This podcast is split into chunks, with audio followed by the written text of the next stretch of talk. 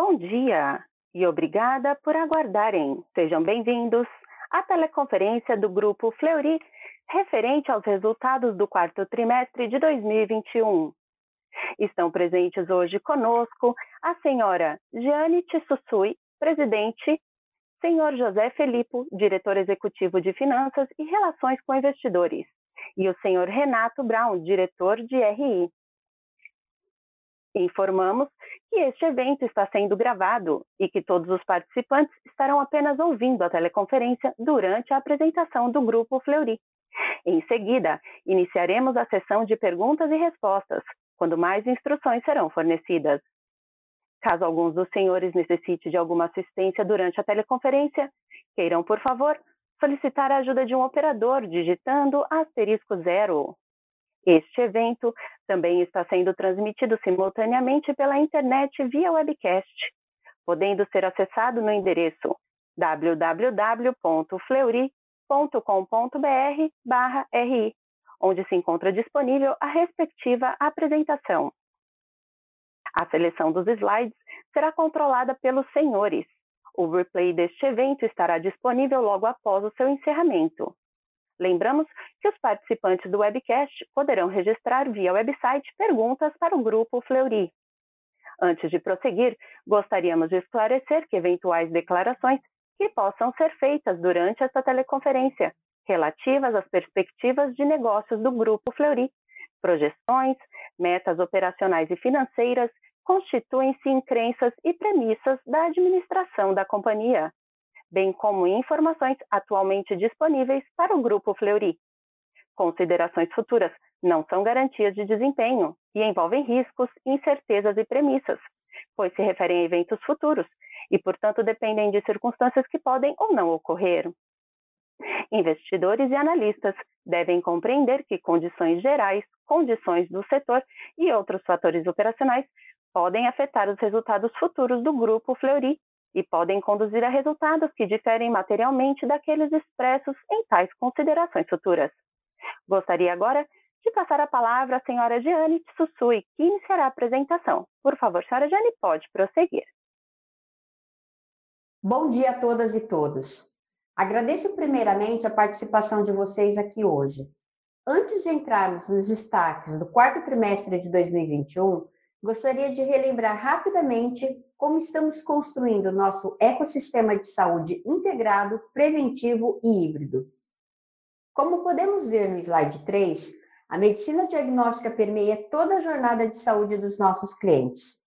As ofertas dentro da medicina diagnóstica podem ser vistas na parte de cima do gráfico com as nossas marcas, e a jornada de saúde das pessoas aparece ilustrada na parte logo abaixo, começando pela prevenção, com exames de check-up de genômica, por exemplo, indo para a atenção primária, depois a secundária e, por último, a atenção terciária.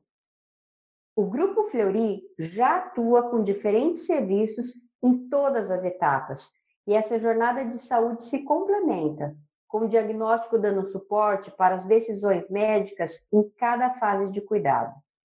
E é com essa visão de ecossistema integrado que temos as três avenidas de crescimento do Grupo Fleury, ilustradas no slide 4. Medicina diagnóstica, os novos elos da cadeia de valor e a plataforma de saúde. O ano de 2021 foi fundamental para fortalecermos essa estratégia e, firmes nessa trajetória, atingimos desempenho recorde da história do grupo. Vamos aos destaques do slide 5. Nós atingimos o recorde de 4,2 bilhões de reais de receita no ano. Tivemos crescimento de 30,1% e expansão em todas as linhas de negócios. Nosso EBITDA recorrente foi de 1,1 bilhão de reais, o que também é um número recorde e que cresceu 28,6% em relação ao ano de 2020. Aqui, eu queria destacar que, mesmo com as aquisições, nós sustentamos o mesmo nível de margem. Mostrando também a força da nossa estratégia de crescimento integrado, o lucro líquido ajustado aumentou 37,3% e totalizou 374,7 milhões de reais. é o maior que a gente já alcançou. E esse lucro acabou tornando possível a distribuição de proventos de 297,4 milhões em dividendos, equivalentes a 94 centavos por ação, referentes a 2021, o que representa um payout de 85% e dividend yield de 5,2%. Por fim, nossa geração de caixa operacional chegou a 1 bilhão de reais pela primeira vez, 57,4% maior do que no ano de 2020, e com conversão em EBITDA de 96,5%. Esse desempenho marcante foi uma combinação de crescimento orgânico e aquisições. Nós realizamos seis aquisições em 2021 Três foram no nosso core de medicina diagnóstica e três aquisições foram em novos elos, respectivamente nos segmentos de infusão de medicamentos, ortopedia e oftalmologia. Dentro da medicina diagnóstica, continuamos investindo em atendimento móvel, que hoje equivale à receita média de 26 unidades físicas.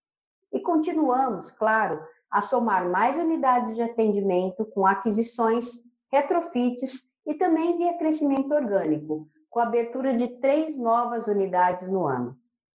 Esses recordes que eu mencionei foram atingidos ao mesmo tempo em que a nossa receita com os testes de Covid vem apresentando redução.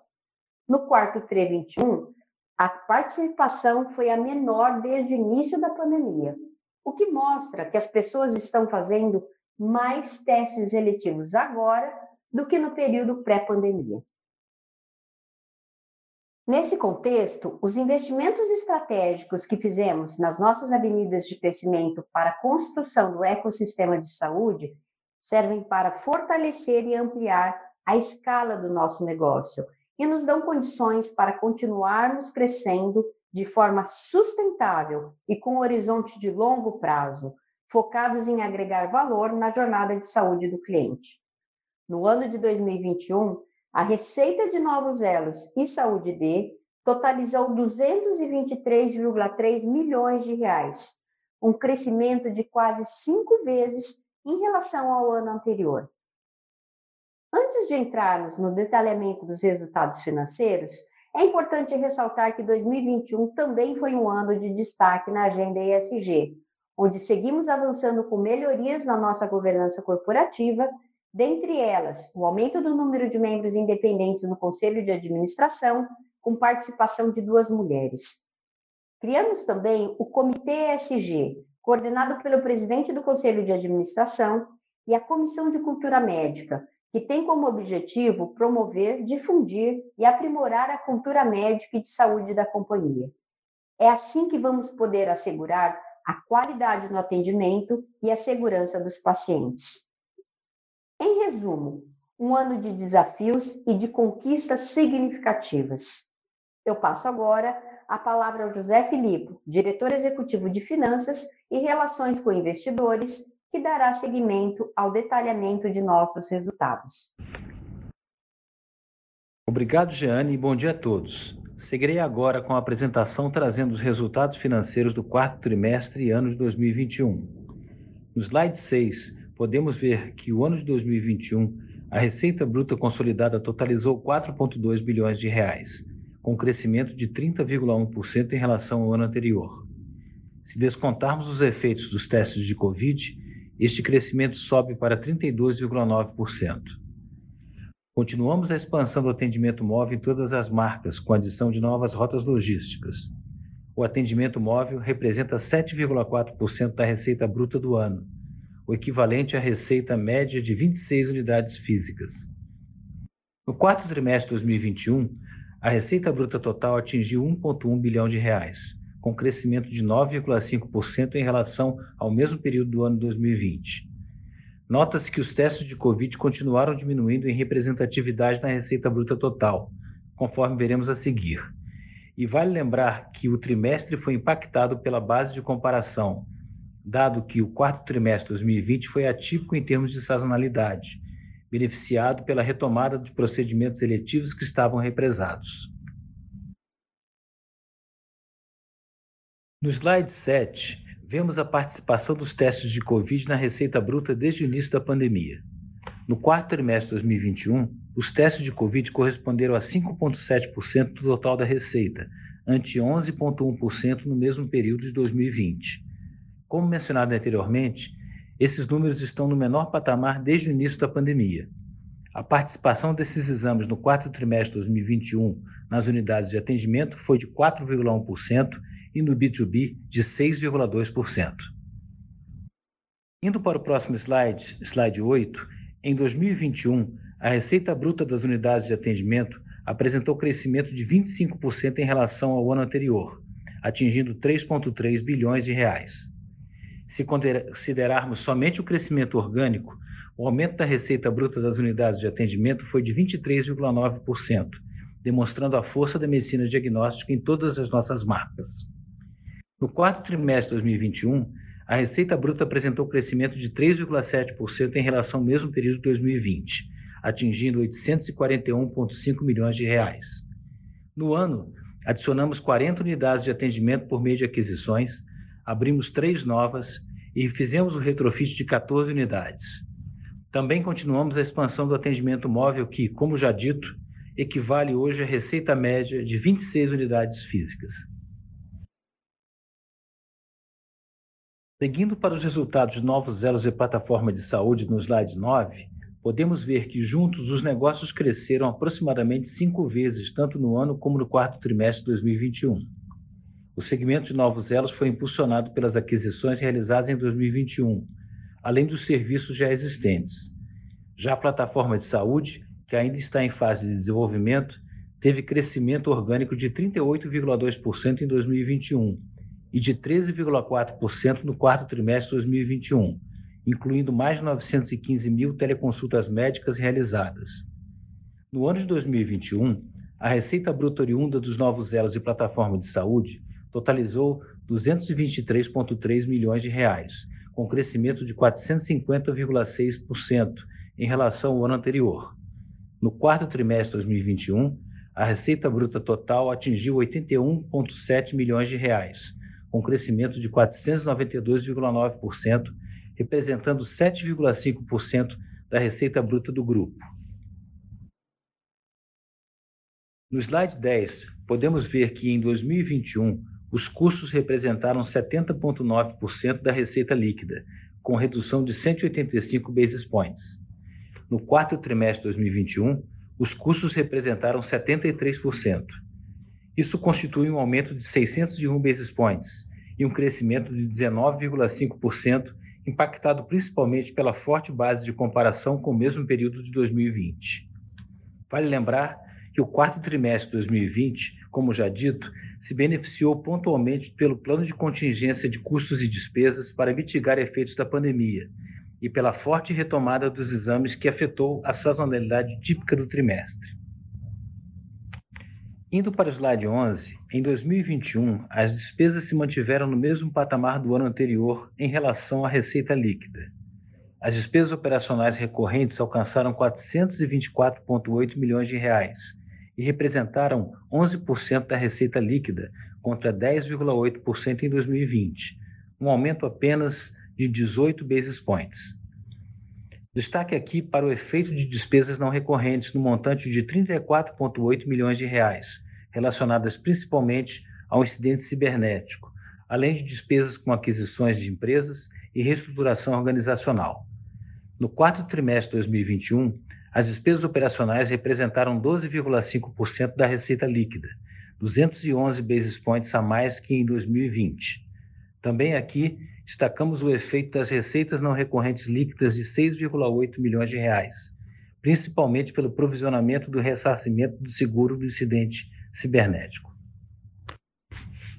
No slide 12, destaca-se o crescimento de 28,6% do IBISTA recorrente em 2021, que alcançou 1,1 bilhão de reais, com margem de 28,2%. Esse resultado positivo é explicado pela retomada dos exames eletivos, refletindo no crescimento de receita e pela produtividade registrada no período.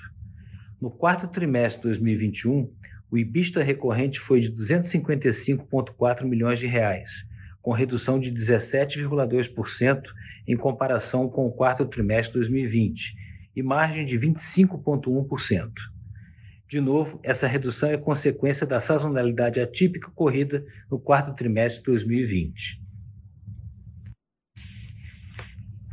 No slide 13, destacamos o lucro líquido ajustado, que no ano totalizou 374,7 milhões de reais, um crescimento de 37,3% em relação a 2020, com margem líquida ajustada de 9,7%, 49 basis points acima do ano anterior.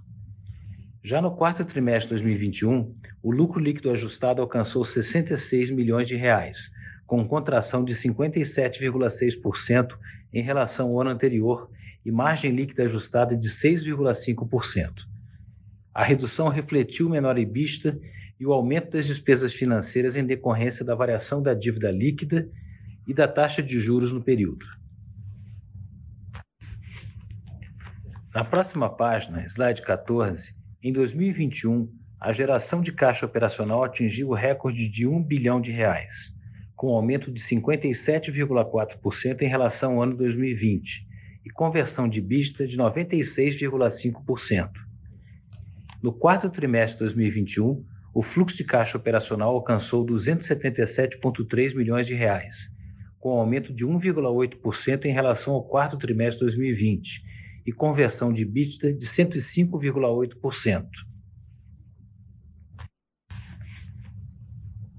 No slide 15, os investimentos em 2021 totalizaram 413,3 milhões de reais, com expansão de 120% em relação ao mesmo período do ano anterior. No quarto trimestre de 2021, os investimentos totalizaram 185,2 milhões de reais, representando um aumento de 145,8% em relação ao quarto trimestre de 2020. Tanto no ano quanto no trimestre, o aumento é consequência da retomada de investimentos em 2021 que tinham sido represados em 2020 durante a fase mais aguda da pandemia. Destaque para os investimentos em TI digital, representando 39,4% do total investido em 2021, focado na contínua expansão da estratégia de digitalização e infraestrutura de TI do grupo. Indo para o slide 16, endividamento, a dívida bruta alcançou 2,3 bilhões de reais ao final do ano de 2021, com crescimento de 12,9% no período. No ano, amortizamos 400 milhões de reais de debêntures, 387,8 milhões de reais de notas promissórias e 27 milhões de reais referentes a outros financiamentos. A dívida líquida em 31 de dezembro era de 1,4 bilhão de reais, com aumento de 56,6% em relação ao ano anterior após as aquisições e investimentos realizados. Ao final do ano, a relação da dívida líquida e EBITDA representava 1,3 vezes, contra 1,1 vez em 2020, abaixo do limite de três vezes estabelecido em instrumentos de dívida existentes.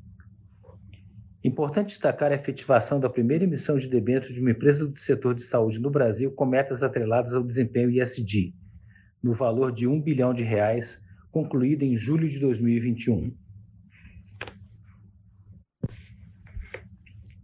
Indo para o slide 17, o retorno sobre o capital investido, ROIC, sem o efeito do ágio, atingiu 44,4% no quarto trimestre de 2021, aumento de 844 basis points em comparação com o mesmo período do ano de 2020.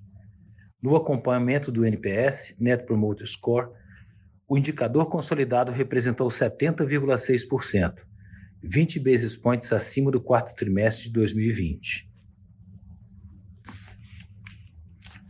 Indo para o slide 18 e nos aproximando do fim da apresentação, gostaria de destacar a agenda de RI do Grupo Fleury para os próximos meses, que também está disponível no site de relações com investidores da companhia. Antes de iniciarmos a sessão de perguntas e respostas, passo a palavra para a Jeane para a conclusão da apresentação. Obrigado. Obrigada, Filipe. Terminamos o ano de 2021 ainda mais fortes, graças aos 13 mil colaboradores e 3 mil médicos que se dedicaram intensamente à saúde e bem-estar dos nossos clientes. Agradecemos não só o trabalho das equipes, mas também a confiança que os clientes e parceiros do Grupo Fleury depositaram em nós ao longo do ano. O trabalho desse time é essencial para que as marcas do Grupo Fleury continuem sendo referências de saúde no país. O desempenho robusto de 2021 reforça a nossa confiança em seguirmos comprometidos com a missão de oferecer serviços de qualidade ao longo de toda a jornada de saúde dos nossos clientes. Muito obrigada. Ficamos agora à disposição para a sessão de perguntas e respostas. Com licença, senhoras e senhores, iniciaremos agora a sessão de perguntas e respostas. Para fazer uma pergunta, por favor, digitem asterisco 1. Para retirar a pergunta da lista, digitem asterisco 2. E nossa primeira pergunta vem de Maurício Cepeda, Credit Suisse. Oi, pessoal, bom dia. É, obrigado pelo, pelo espaço aqui na conferência. É, eu tenho duas perguntas. Né? A primeira sobre a questão é, do diagnóstico de imagem a gente vê que vocês tiveram uma recuperação bastante forte versus 2020, mas comparando com 2019, é, ainda é um percentual relativamente pequeno, 7% fez a base de 2019. Então, minha pergunta é se isso é algum tipo, é um, pode ser visto como uma proxy de, de utilização, ou seja, ainda, ainda falta um pouco né, de, de, de ocupação das unidades. É, e e, e a, a, parte da Covid em si, o que, que levou é, uma, uma melhoria tão forte na análises clínicas quando comparado com imagem. E a minha segunda pergunta, um pouco sobre a questão de eficiência de custos. A gente vê que vocês é, é, têm expandido menos espaço físico né, e, e, inclusive, o custo de pessoal comparado ao, ao pré-pandemia está relativamente bom. Então, é, o que, que vocês têm feito é, em termos de, de melhor aproveitamento do espaço físico, de melhor eficiência operacional, como que a gente poderia esperar isso para frente. Muito obrigado. Oi, Cepeda, desculpa. É, nós tivemos aqui uma pequena falha técnica, mas só para a gente retomar, nós temos então uma evolução muito forte do atendimento móvel, então o crescimento de análises clínicas foi muito significativo, e com relação à imagem, nós sim acreditamos que aos poucos nós teremos mais recuperação dos exames de imagem. O crescimento foi significativo, 28%. O ano de 21 nós tivemos um pequeno impacto no segundo tri, mas a gente já vê uma recuperação agora, atualmente. Com relação à eficiência de custos, você tem razão, Cepeda. Quando a gente olha a nossa relação de custo de pessoas em relação à receita líquida, comparando com o ano de 2019, que eu diria que é um ano um pouco particular, o 20 teve toda a flutuação de sazonalidade, nós vemos que esse custo percentual ele se mantém, o que mostra uma eficiência. Aqui nós temos dois fatores. Primeiro, nós trabalhamos com eficiência operacional o tempo inteiro. Buscamos diferentes formas de continuar olhando com toda a disciplina de custos necessária. O segundo aspecto é que nós também temos crescido o nosso é, algumas outras vias, como atendimento móvel, que nos dá algumas formas de a gente controlar os custos sem precisar investir em unidades de atendimento. A gente mostrou que ao longo do tempo a nossa receita metro quadrado ela tem aumentado graças a esse crescimento do atendimento móvel. Em suma, nós estamos olhando para todas as com muita disciplina. Sabemos que o ano de 2022 isso será muito necessário e nós seguiremos ampliando as nossas habilidades de crescimento com essas disciplinas.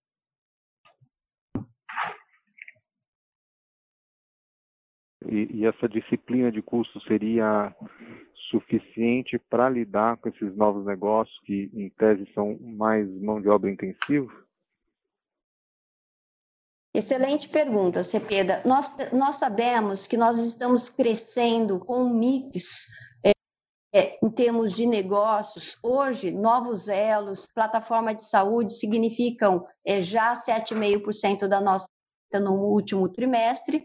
Quando a gente olha o ano, nós sabemos que a gente está com 5,4% da receita total. A estrutura de custos dos novos elos, elas são um pouco, ela é um pouco diferente dos negócios de medicina diagnóstica. O que nós temos é, ao longo do tempo, mantido o ganho de sinergia para manter as nossas margens no negócio de medicina diagnóstica, Inclusive, essas aquisições em medicina diagnóstica, onde recentes, né, PRET, Bioclínico, agora anunciamos Magalhães, estamos aguardando o CAD, mas isso nos dá oportun, oportunidades de captura de sinergia, ao mesmo tempo que a gente traz outros serviços com uma estrutura de custo um pouco diferente. Nós vimos, por exemplo, na linha de materiais, um aumento devido a, aos medicamentos da infusão do CIP, do Centro de Infusões Pacaembu. Então, ao longo do tempo, o que nós buscamos é um balanço saudável. Vamos continuar crescendo, este é o nosso foco, crescimento orgânico e por aquisições e manter uma disciplina de custos que nos dê margens saudáveis. Mas o nosso foco principal é manter o crescimento, construção de uma jornada cuidado. Claro que com isso a gente tem mais força de relacionamento com as operadoras e nós temos uma estratégia bem definida e nós vamos seguir firmes na execução dessa estratégia. Claríssimo, Jane. Muito obrigado. Obrigada, Cepeda. Nossa próxima pergunta vem de Gustavo Miele, Goldman Sachs. Bom dia, Jeane, Filipe, Renato, obrigado pelo call. É, eu queria fazer duas perguntas, na verdade. A primeira delas é em relação ao ROIC da companhia, né? Quando a gente compara o ano de, de 2021 com os últimos 12 meses do terceiro TRI de 21 para trás, né? Ou seja, do quarto TRI 20 até o terceiro TRI 21, a gente nota que tanto a margem bruta caixa quanto o ROIC eles são diluídos, né?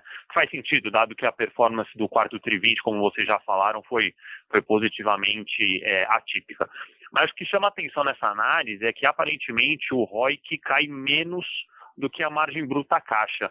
O que é curioso, né? Dado que agora no quarto tri de 2021 vocês tiveram um CAPEX é, não recorrente alto, como vocês também mencionaram. Eu queria saber só se vocês poderiam dividir com a gente se existe algum benefício pontual no ROIC da companhia agora nesse trimestre que talvez a gente não esteja enxergando, né? Até seria legal a gente entender um pouco o que, que é o impacto dos novos elos na ótica de ROIC, se é uma diluição talvez um pouco maior em ROIC do que é é, em margem bruta, né, até por conta de uma pressão de custo que você vai ter integrando esses ativos, ou se é o contrário, né, e o que a gente pode pensar de nível normalizado de ROIC para frente. Então, essa seria a minha primeira pergunta.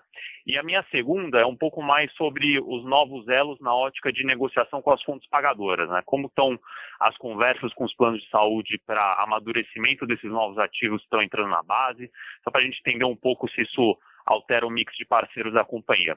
Então seria isso, pessoal. Dinâmica de ROIC, primeira pergunta, e a segunda, relacionamento com as fontes pagadoras. Muito obrigado. Bom, Miele, é, bom dia, obrigado pela pergunta. Vamos começar do ROIC. É, o, o, o, que acontece nessa dinâmica do ROIC é que a gente utiliza o, os last 12 months, né? quer dizer, ele faz um rolling aqui. Então, quer dizer, quando gente vê o desenho do gráfico que a gente apresentou, ele tem claramente a, a, a exclusão, quando você pega os 12 meses, do terceiro segundo trimestre de 2020, né, que foi um trimestre muito ruim. Então, é, isso, isso gera algum tipo de, de movimento, vamos assim dizer, no gráfico. Então, tem a ver com isso, algumas dessas, dessas situações. No, ele vai se normalizando, eu diria, porque quando você vai adicionando novos trimestres, a gente usa sempre, de novo, repetindo, a base, né, é, ela não é pontual, ela olha sempre os 12 meses anteriores do NOPET e pega também o capital empregado como uma média desse período. Né? Por isso que, que essa relação ela, ela acaba sendo atenuada. Então, isso explica um pouco dos movimentos. No entanto, a, a, a inclusão e exclusão do segundo trimestre, ela, pela, pela, pela relevância que foi, é, foi um trimestre negativo de NOPET, né? Ele acaba gerando alguma deformação no comentário. Do que diz respeito ao olhando para frente, novos elos, a influência disso, é, o que, que, que, a gente pode imaginar? É, uma forma como nós pegamos a média do capital empregado olhando para trás, dos trimestres, ela é sempre diluída é, por esse efeito. o que é saudável porque ela vai combinando é, é, a transformação do, da, dos novos negócios aqui. Né? É, agora, ele vai, vai ser influência aqui do exatamente do, do, do ganho de, de eficiência, da, da incorporação, do crescimento da margem, da incorporação desses negócios. Então, é, não dá para a gente imaginar necessariamente que isso vai é, ou negativamente ou positivamente. Eu diria que ele vai ter, ele vai acabar sendo combinado com o, a situação existente companhia ficar praticamente é, é, com, com, menos, é, menos influência. É lógico que a gente já falou alguma vez, vale, vale sempre lembrar que novos elos, estruturalmente, trazem uma margem menor do que diagnóstico. Então, nessa situação, eles acabam contribuindo menos para o NOPAT na proporção, certo? Mas isso você vai ganhando produtividade e eu acho que o, o, o blended aqui, o mix, ele tende a diluir isso e, e, e, preservar. De certa forma, acho que é isso. A gente pode, talvez, aí, em algumas elaborar um pouco mais, porque os cálculos são, são, como eu disse, eles pegam médias, né? Mas acho, espero que tenha conseguido dar para você uma ideia do que, que é a dinâmica dessa curva quando você olha no tempo, né? Tá claro aqui, Filipe. É, é, eu acho que é só, só legal reiterar que assim a, essa comparação acho que ela já é na mesma base, né? Sempre olhando o 2021 contra o 12 meses, né? Quarto tri 20 até terceiro tri de 21. Então eu acho que aqui a gente estaria olhando assim banana com banana, mas tá claro, assim, é, eu, eu acho que é uma questão aqui que pelo que você explicou talvez é, o impacto, é, vamos chamar de maligno, acho que é um termo até um pouco exagerado, mas acho que o impacto dilutivo aqui em ROIC que a gente teria dos novos elos, pelo menos no curto prazo, ele é menos impactante do que o impacto em margem, né? Talvez a gente veja uma pressãozinha em margem é, com um amadurecimento desses novos elos um pouco maior do que em ROIC. Então, acho que está clara a mensagem de que esse número deve normalizar, era mais para entender isso. E é, aí, é, só sobre a, Pode falar, desculpa, perdão. Não, só antes, antes de eu passar para a segunda pergunta, só para reforçar nisso, quer dizer, os novos elos eles se constituem aqui via aquisição, né? No primeiro momento eles vão orgânico, mas as, nós também temos aquisições diagnósticas, né? Que trazem margens boas também. Então, acho que nós estamos com uma combinação é, de adição da, das aquisições também boa que pode explicar essa situação da tendência do ROI que a gente falou, né? Maravilha, Filipe, ficou, ficou super claro. E aí, só sobre o, o ponto das fontes pagadoras, por gentileza? Você pode repetir a pergunta que a gente não conseguiu ouvir direito, Miele, por gentileza? Posso Jane, sem problemas. É, era mais para entender como que o amadurecimento aqui dos novos elos eles estão é, impactando o relacionamento com as fontes pagadoras, né? Se vocês estão conseguindo é, sentar com eles e, enfim, é, negociar condições bacanas, está sendo uma negociação simples, é, enfim, é mais para entender se isso, se isso, eventualmente mudaria um pouco o é, relacionamento de vocês aí com os principais parceiros que vocês têm na ponta. Per perfeito, Miele. Miele, quando a gente olha hoje o desafio do sistema de saúde, nós sabemos que nós precisamos de mais soluções. Então, nós temos uma tendência aqui de envelhecimento populacional, aumento de doenças crônicas, e o fato da gente criar essas soluções integradas, ou seja, quando a gente olha para esses novos elos e eu adiciono consultas, diagnóstico, o tratamento, com o ambiente ambulatorial olhando para o desfecho, nós temos dois fatores principais. Um fator que é qualquer desperdício e melhora do desfecho para o paciente. E segundo, sim, nós temos um benefício no relacionamento com as operadoras, que também estão buscando ativamente soluções.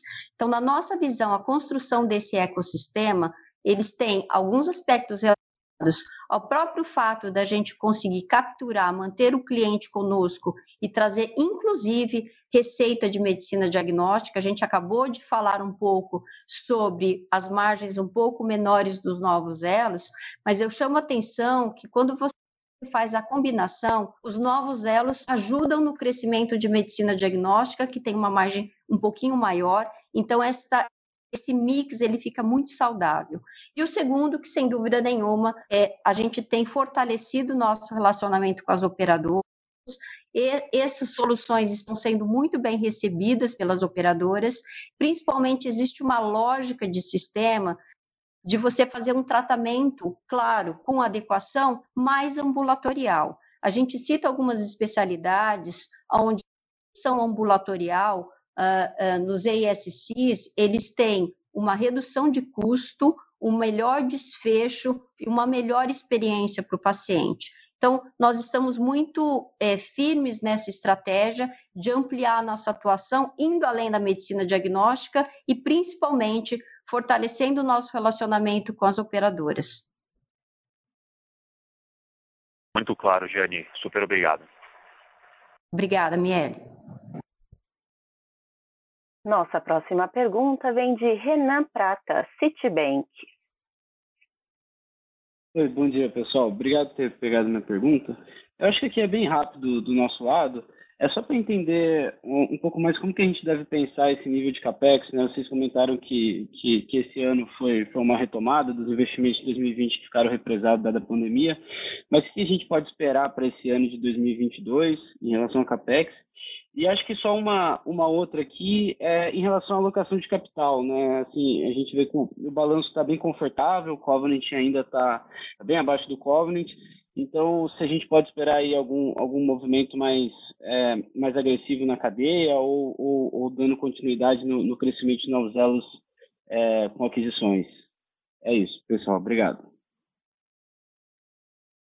Obrigado pela pergunta. É, então, vamos lá. Em relação ao CAPEX, é, a gente colocou, e lá, inclusive no, no, no, material, da diferença entre 2020 e 2021 por conta das, das, das retenções que fizemos, é, privilegiar a Caixa, né? de uma maneira geral foi, foi muito claro isso e acertado, e depois essa, houve uma retomada com carry-over de, de coisas que aconteceram em 2020 que não puderam ser, ser, ser executadas. Então, eu acho que é, talvez se nós fizermos uma, uma média dos dois anos e olhar para frente, embora a gente não tenha dado nenhuma indicação formal sobre isso, mas acho que é uma, uma referência razoável que a gente possa imaginar para frente, tá?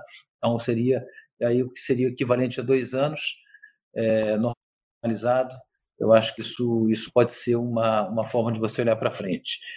É, em relação à estrutura de capital, a gente tem uma ação muito grande em, em, em acompanhar é, é, a gente tem expresso aqui mais é, claramente em relação à, relação da dívida bista e bista, a relação da dívida líquida e bítida, subiu para 1,3 no final do ano, mas ainda bastante bastante confortável. Né? a gente fala também sobre os limitadores que são clássicos em relação a instrumentos de dívida, que falam de três vezes dívida e bítida, mas nós não pretendemos chegar perto disso. Então, é uma combinação de alguns fatores, como a gente olha que é não só a relação dívida e bista, acho que nós já comentamos alguma vez, vou falar mais de novo, que talvez não, não pretendemos passar de vezes, mas eh, não é uma, um guidance, é apenas uma referência para mostrar que esse espaço até o limite 3 ele não será usado, mas essa é uma, uma forma de nós olharmos. A outra outro aspecto importante na estrutura de capital é o prazo médio da dívida, também que está bem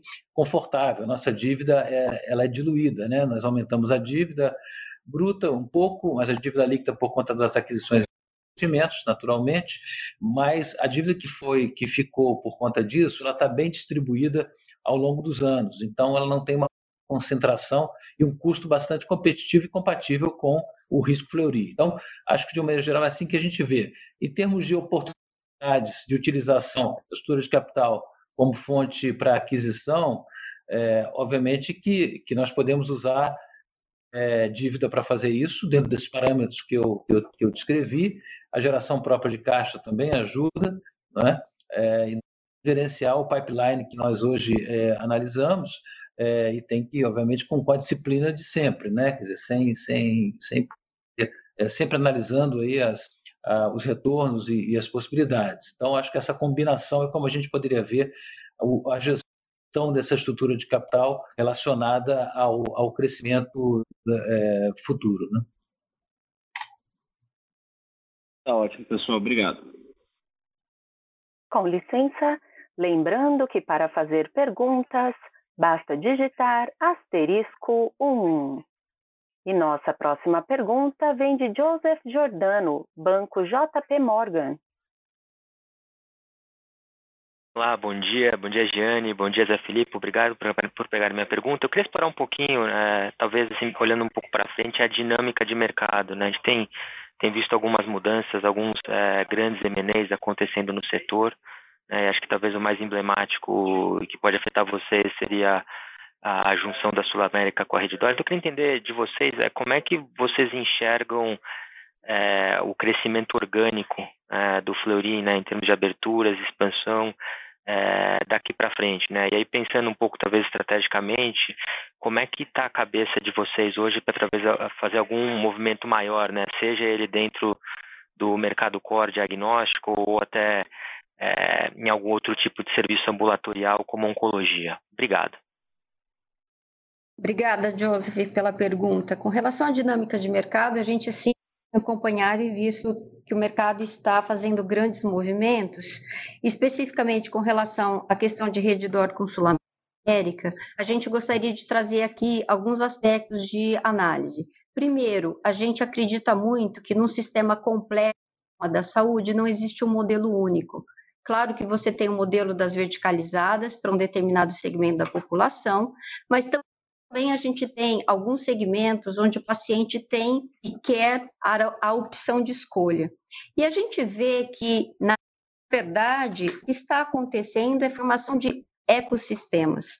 A própria rede do Orco Sul América, eles declaram que eles permanecerão independentes, mas existe a possibilidade de você ter uma reorganização do sistema, do, do sistema de saúde, com a formação de ecossistemas, onde você consegue fazer maior integração, principalmente da informação do paciente, para o melhor cuidado integrado da saúde. Essa é exatamente a nossa tese. O que nós estamos fazendo é a construção um ecossistema, talvez partindo mais do lado ambulatorial, preventivo, gestão de saúde, manter esse indivíduo saudável, mas também ampliando a nossa atuação para fazer atenção primária, telemedicina, é, atenção secundária ambulatorial, é, hospital dia. Então, na nossa visão, existe uma reorganização do sistema com alguns eventos e claro que nós estamos muito ativos com relação não só aos nossos MNEs,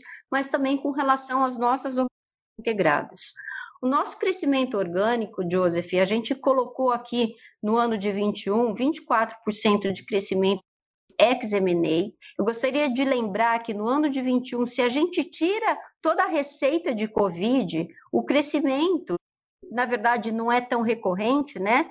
9,3% da receita em 20, 7,3% da receita de 21 veio de Covid. Quando a gente exclui esses dois fatores, M&A e Covid, nós temos um crescimento orgânico de 25,8% em relação ao ano de 2020. Então, mostra que a nossa estratégia de ampliar serviços, então, só de novos produtos e serviços, a gente lançou 430 no ano de 2021, ampliar a rota de imóvel, também ampliar uma série de outras soluções para o cliente, ela vem se mostrando vencedora.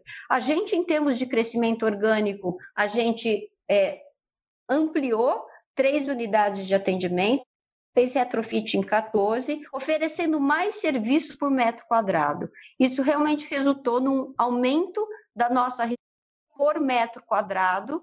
Claro que tem um móvel, e a gente vai continuar com essa visão de crescimento orgânico, capturando oportunidades que nós temos. A gente tem aí buscado fechar contratos também maiores. No fim do ano passado, a gente anunciou contrato com uma grande operadora com 440 mil vidas que estão sendo atendidas. Alguns desses contratos, inclusive, com é, o olhar do segmento mais básico. Então, a nossa visão, continuamos crescendo de forma bastante robusta no segmento premium, marca Fleury cresceu 26%, nós 25%. Nós temos aí uma estratégia de proteção e ganho de market share de forma geral. Nós ganhamos market share em todo o grupo, especificamente na marca Fleury, nós tivemos um aumento de 4 pontos percentuais. Então, nós estamos é, atentos aos movimentos do mercado, mas seguindo com bastante disciplina a execução da nossa estratégia. Nossa próxima pergunta vem da webcast. Por favor, Renato, pode prosseguir. Pergunta de Eduardo J. Toledo. Pergunta é a seguinte: são duas, na verdade. É, qual a perspectiva do crescimento em medicina diagnóstica, pois me parece um segmento maduro, e como está a evolução de market share? Obrigada pela pergunta. É, medicina diagnóstica, nós temos aqui um fator global que eu gostaria de chamar a atenção. Primeiro, que é o envelhecimento da população brasileira, com aumento de doenças crônicas. Esse essa situação epidemiológica vai gerar maior demanda por serviços de saúde de uma maneira geral, principalmente medicina diagnóstica, quando a gente olha a necessidade da gente fazer mais cuidado preventivo. E medicina diagnóstica, na verdade, ela permeia toda a jornada, não só é, a prevenção, mas também toda a parte de atenção primária, atenção secundária, ou mesmo a maior complexidade lembrando que nós também estamos fazendo medicina diagnóstica dentro de hospitais. Então, é, na nossa visão, a gente ainda tem oportunidade de continuar crescendo. Em termos de é, a gente olhando todo o mercado de medicina diagnóstica da saúde suplementar no Brasil, a gente sabe que mesmo quando a gente pega os quatro maiores players do setor, nós temos mais ou menos 33% de market share. Então, existe, claro, uma fragmentação do setor, oportunidades de crescimento, por isso que nós temos uma estratégia de crescer não só do ponto de vista orgânico, mas também através de aquisições. Nossa, é, próxima relação... Desculpa, só complementando com relação ao market share, é, eu acabei abordando isso rapidamente na resposta para o Joseph, mas a gente sim tem visto uma evolução de market share.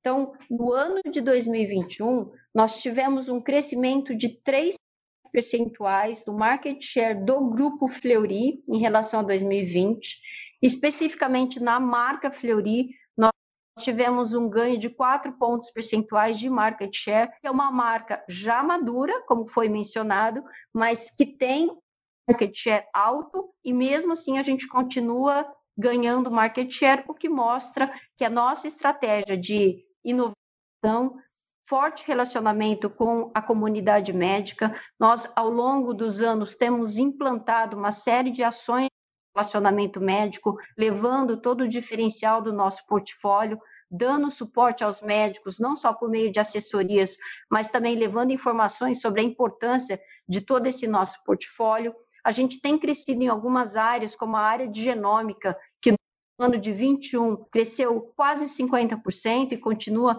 crescendo. Inclusive, nós temos um portfólio extremamente diferenciado. E com esse envelhecimento populacional, nós temos tendência de aumento de algumas situações. A própria oncologia, que foi questionada anteriormente, é uma área onde o nosso portfólio de medicina diagnóstica, de genômica, é extremamente amplo e eu diria que nós uma grande referência no Brasil sobre isso. Então, nós temos avançado olhando para as necessidades das especialidades, olhando o market share das marcas e temos potencial de continuar crescendo esse market share. Obrigada pela pergunta. Nossa próxima pergunta vem de Fred Mendes, Bank of America. É, bom, bom dia a todos, pessoal. Duas perguntas aqui também, obrigado pelo call. Acho que a primeira delas, é, as duas são, são mais ou menos na mesma linha, mas fala um pouquinho de saúde D. Acho que assim, o, a, a, o aprendizado que, que, que, ao longo de 21, né, e os objetivos para 22, e aqui obviamente não guidance, acho que até para uma, uma health tech aí, startup, não faria sentido um guidance, eu digo mais assim, os objetivos até qualitativos mesmo para 2022, nessa frente acho que seria ótimo. Uh, e a segunda pergunta, nessa parte também de plataforma, integração de dados, é, são muitos são muitos M&As, né, tanto na parte de diagnósticos quanto agora nos, nos novos elos. É, obviamente isso abre uma, uma oportunidade grande de crescimento, que vem sempre sendo importante ao longo da história da Fleury, é, mas eu, eu queria entender se na parte de integração de dados se esses sistemas diferentes, de diversos MNEs, culturas diferentes, pode eventualmente, vocês veem como uma dificuldade, um desafio, ou se a empresa faz isso há muito tempo, sabe fazer, e grande parte dos, dos MNEs já estão super integrados aí, vocês não veem como um desafio olhando para frente. Obrigado, pessoal. Oi, Fred, obrigada pelas perguntas. Eu vou começar aqui com Saúde D. Saúde D, lembrando, nós fizemos o lançamento setembro do ano de 2020 e nós tivemos um primeiro produto que a gente trouxe, inclusive a gente abre esses dados para vocês, relacionados à telemedicina. Claro que nós estávamos num contexto de pandemia e a evolução do número de teleconsultas ele tem muito a ver com picos de casos agudos, onde nós temos aí a necessidade de um maior número de teleconsultas. Então, o grande aprendizado que nós tivemos no ano de 2021 é, primeiro, testamos um primeiro produto que vem muito bem e a nossa visão é de uma construção, necessidade da construção de um marketplace que é esse exatamente o grande objetivo de Saúde D. Nós não queremos ficar restritos a alguns produtos. O que nós queremos é construir um marketplace que tem um grande potencial e, neste momento, nós temos estruturado as condições e fazendo as parcerias para que a gente tenha mais vendedores, mais produtos populando o marketplace. Nós terminamos o ano de 2021 com nove novos parceiros e com alguns produtos. Por exemplo, cirurgias, onde a gente tem mais de 50 tipos de cirurgias com grandes parceiros. O que nós temos de aprendizado ou objetivo para 2022 é a gente continuar perseguindo esta, esta visão de marketplace, colocando estes produtos para que a gente, ao longo do tempo, consiga atingir uma fase de hypergrowth. Esse é o objetivo de Saúde D.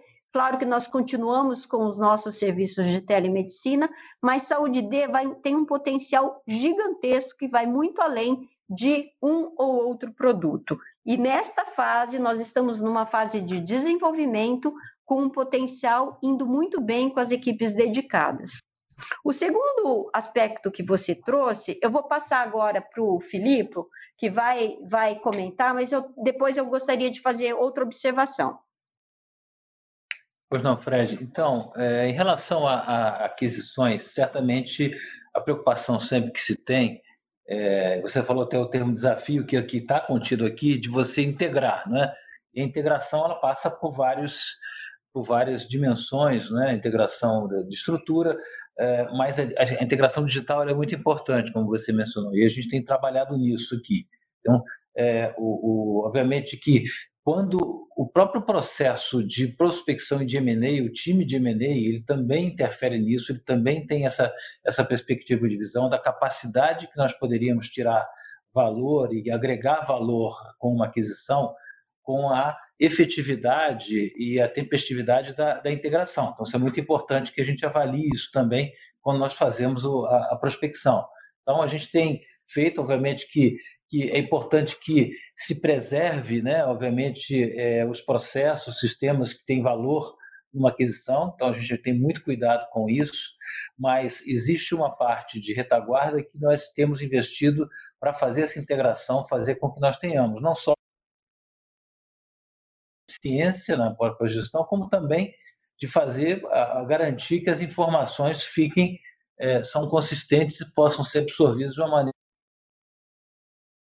e dentro do padrão necessário eh, na hora que você faça a consolidação. De maneira geral, isso é um, é um tema e é um processo que, que nós trabalhamos, é, temos uma áreas específicas que cuidam disso também aqui, que têm os objetivos e cada, cada incorporação ela traz um aprendizado que é incorporado na, na sequência. É um sistema, é, uma, é um processo contínuo. Eu acho que a gente tem, tem tido sucesso, mas é é, é algo que a gente tem bastante, coloca bastante foco nisso aí também. Eu devo para a Jenny, por favor, para complementar. Obrigada, Filipe. Só complementando então, Fred, acho que nós temos aqui um potencial muito grande com relação à utilização dos dados e já estruturamos times internos de cientistas de dados, as integrações de análises clínicas e de imagem, ou seja, de integrações de ativos de medicina diagnóstica, nós hoje já temos um processo muito bem estabelecido conseguimos fazer isso rapidamente, como o Filipe colocou, e conseguimos trazer esses dados para uma mesma base.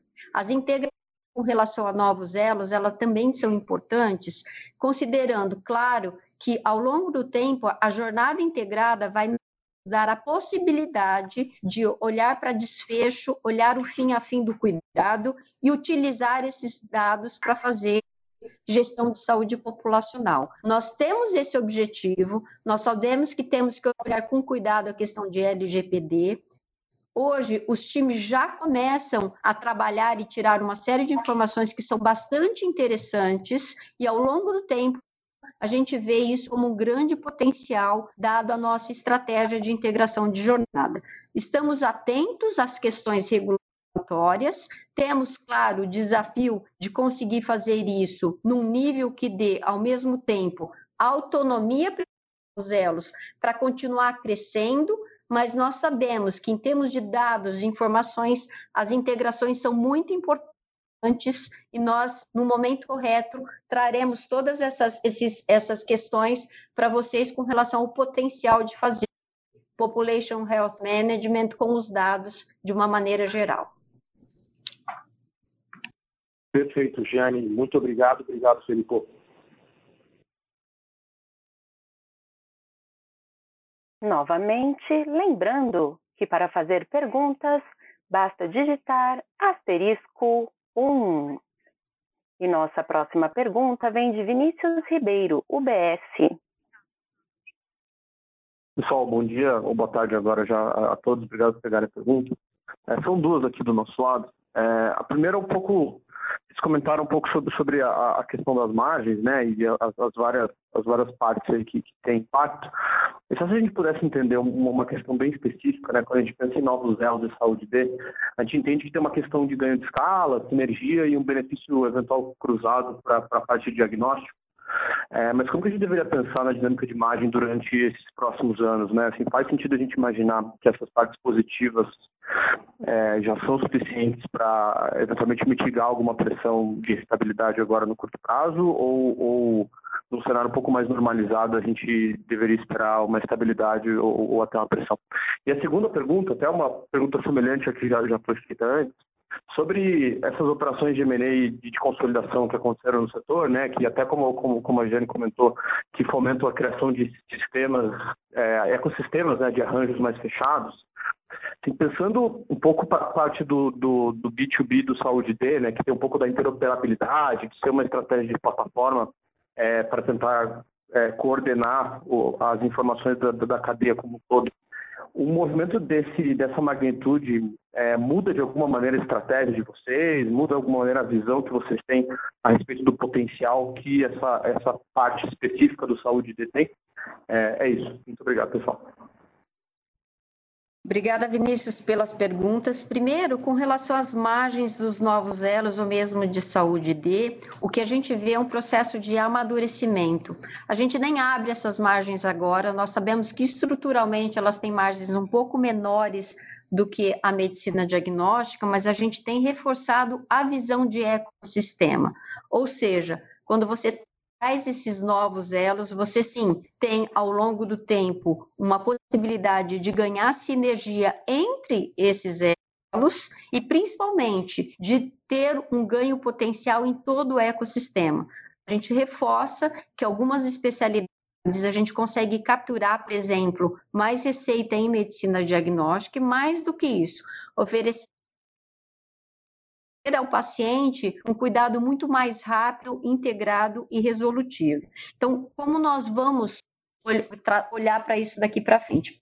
Primeiro, medicina diagnóstica vem crescendo e vem crescendo numa velocidade boa, como a gente mostrou, ao mesmo tempo que você começa a ter uma participação, agora no último TRI, de 7,5% de novos elos, que ainda não causa um grande distúrbio com relação ao mix de, de Vinícius, é, desculpa, eu vou começar aqui do começo, porque eu acho que teve interferência. O que nós temos com relação às margens de novos elos de saúde D é que ao longo do tempo, sim, nós vamos ganhar esses negócios são novos, representaram no ano de 21 5,4% da receita, no último TRI já representou 7,5%, mas a gente sabe que ao longo do tempo a gente tem a oportunidade de capturar mais sinergia. Eu chamo a atenção com relação à visão de ecossistema. A partir do momento que você cria outros serviços, olhando para a jornada do paciente, você traz receita de medicina diagnóstica, isso é muito saudável, e você resolve o problema é, de saúde do paciente olhando o desfecho. Então, ao longo do tempo, eu gostaria de lembrá-los que nós vamos continuar crescendo em medicina diagnóstica, assim como vamos crescer em outras especialidades, trazendo mais receita para novos elos de saúde D. É, a nossa visão, ela continua sendo um foco grande no crescimento, na construção do ecossistema, em aumentar o da total do grupo e o mix disso ele deve atingir um estágio de maior estabilidade. Na fase inicial, em geral, você tem umas margens estruturalmente menores e ao longo do tempo o ganho de sinergia vai fazer com que você tenha um aumento gradual de margens.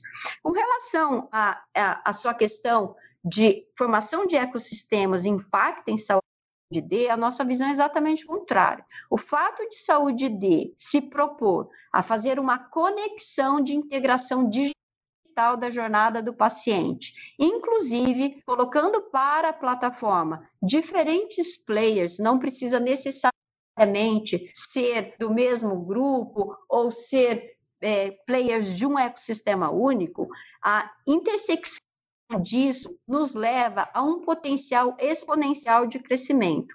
A proposta de saúde D é fazer uma oferta integrada, conectando diferentes players e coordenação para o indivíduo.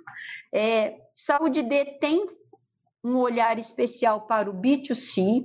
Nós sabemos que nós temos uma população muito grande é, que não têm acesso a planos de saúde, então podem também se beneficiar de toda essa coordenação de cuidado. E na nossa visão, essa formação de ecossistemas, ela não vai reduzir em nada a proposta de valor de saúde pelo contrário, cada vez mais nós teremos parcerias que hoje talvez não estão sendo pensadas para que a gente possa impulsionar e fazer uma conexão adequada para o cuidado da jornada do indivíduo. Perfeito, Jane. Obrigado e obrigado por ter retomado depois que falhou. É, bom dia a todos. Obrigada, Vinícius.